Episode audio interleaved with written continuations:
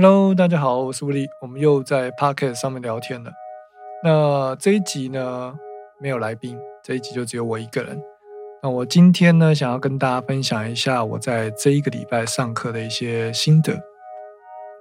最近呢，有一些学生跟我学了，呃，也蛮长的一段时间了，所以他们现在都有自己的作品，然后也开始在进行混音的阶段。那我发现呢，其实每一个学生呢，都有不一样的问题。那比如说设备的问题啊，像有些学生他可能学到比较后期，那他还没有一个嗯符合标准的监听耳机，所以他在混音的时候才慢慢的发现说，不得不买，因为他在家里不管怎么调，到现场听，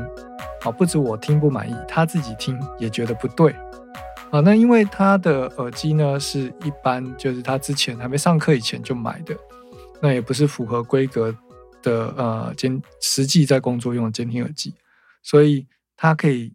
听到他的音乐，可是听不到更多细节的部分，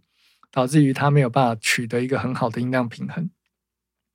那在上课的时候，他有透过我们的器材做个练习，他就可以发现说，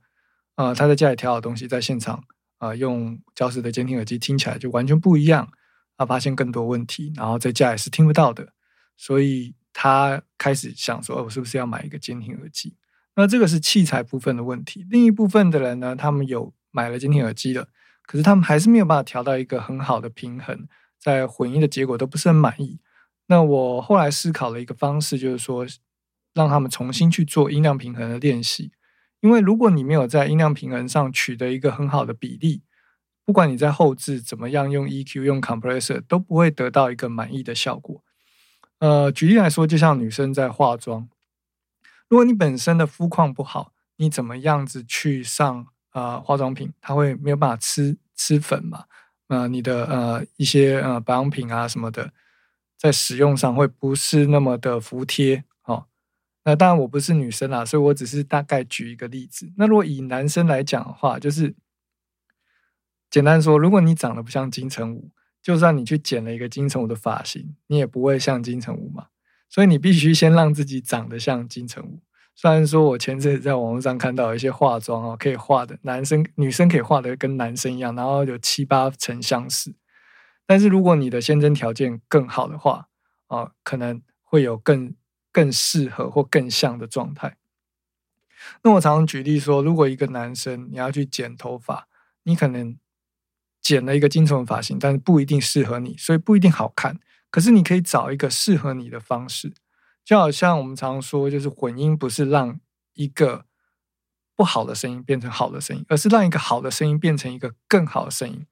这就好像说，每一个人他都有适合自己的穿着方式，适合自己的穿搭，适合自己的呃 style。那如果你硬把它变成另一个 style，除非你是服装设计师或者是造型设计师。不然你可能很难去帮一个人量身定做一个适合他的 style。那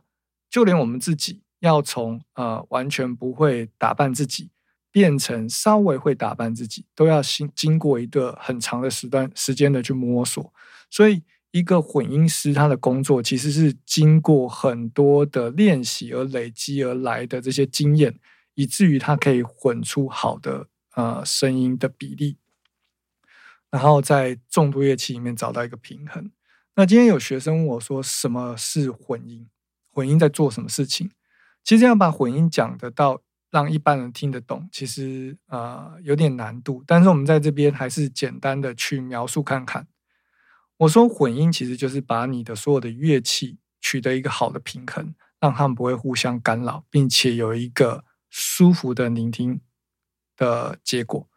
啊。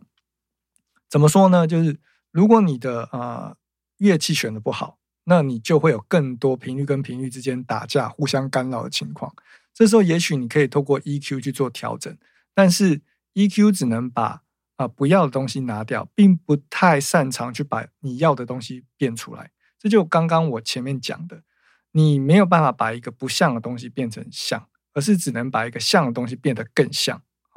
所以你必须先清楚你要的音色是什么，但是你怎么知道那个音色是不是你要的？就是你必须要在呃听音乐的时候就去多听一些东西，听它的频率是怎么设计，它的配器是怎么选的，那导致于你在编曲的时候，你可以选到一个合适的乐器，然后进而透过混音，让他们彼此之间听起来舒服。所以，如果你只是看了一两堂的混音课程，或看了一两本教混音的书，可能你都不会有一个很好的结果。这是因为你没有从呃最前端开始去思考这个问题，那就是为什么他们会选这些乐器？是因为他们的频率啊听起来和谐舒服。甚至有时候我们为了要补低频，你可以有很多选择。那钢琴有钢琴的低频，bass 有 bass 的低频，他们是不一样的感觉。所以，如果你没有办法体验这件事情，即使你看再多的混音的课程，告诉你 EQ 怎么用，compressor 怎么用，对你的混音的帮助，其实虽然说有，但是并不会那么的大。好，那我发现一个很好的训练方式，就是有一种风格叫 Barbie Music，也就是说呢。在很久以前，还没有这么多发达的 DAW 啊，只有一个简单的合成器啊。像我们有玩过红白机、任天堂红白机的人就知道，以前的音乐呢，像玛丽兄弟那样子音乐呢，是没有真实乐器，它就是一些有点像嘚嘚嘚嘚嘚嘚嘚嘚嘚嘚嘚嘚嘚，那种很电子的音效。那现在听起来可能会觉得有点复古了。那有一批人呢，他们就很喜欢这样子音乐，那他们就专门去做那种八 bit music。那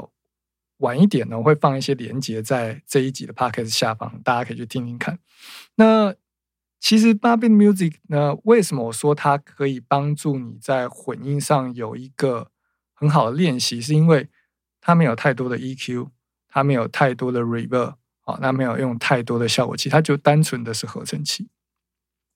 那合成器它可以是任何的频率，因为合成器是一个啊无中生有的乐器。那在早期呢，就是会有一个很大的电脑，然后它可以产生出一个电子的波形，然后进而发出声音。那我们可以透过这些声音的调教呢，去模拟真实世界中的乐器，比如说鼓的声音啊、笛子的声音啊之类的。那在现在这个年代呢，你买任何一个 D 的 DAW，它里面都会附一个 Analog 的合成器，然后或者是 Software 版本的合成器。那你可以透过这个合成器呢，去学习频率之间的关系，然后啊，合成器怎么上怎么样去使用。那其实，在调整合成器音色的这个过程呢，其实就是在呃学习频率跟音色之间的关系。所以，如果你可以把很多个乐器都用同一个合成器调出来，并且啊，让他们之间的频率不会互相干扰，听起来舒服，可以清楚的听到每个乐器。啊那我相信你的混音也会拿到一个很好的平衡。那如果你还不会调整合成器，你可以先去找一些啊，比如说你买的 DAW，它会有一个 project 的 demo 版啊，去示范说它这个软体可以到什么样境界。你可以试着开着这个 demo 版的 project，然后把所有的飞的拉掉，重新拉一个你觉得听起来舒服的舒服的音量平衡，然后再去比对。原本的版本跟你的版本之间的差异，去听听看，说你们之间的版本谁比较好？那不好的原因在哪？好的原因在哪里？那比较进阶的方式呢？我就鼓励大家去做一首 b a b y Music 的音乐，就是所有的乐器都只用合成器，然后把你的 DAW 里面一套合成器呢摸熟，知道它每一个功能，然后调出各种你想要的鼓声、贝斯声，然后。lead things 哦，主要的旋律或者是一个和弦，然后呢，去找到一个平衡，调整它的音量。因为我觉得这个可能会是最原始的一个啊学习挑选乐器的方式。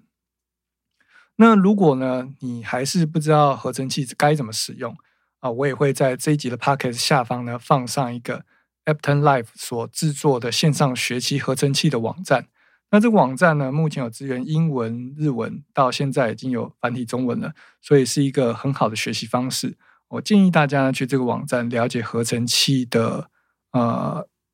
它的运作方式。那我也会在这一集呢提供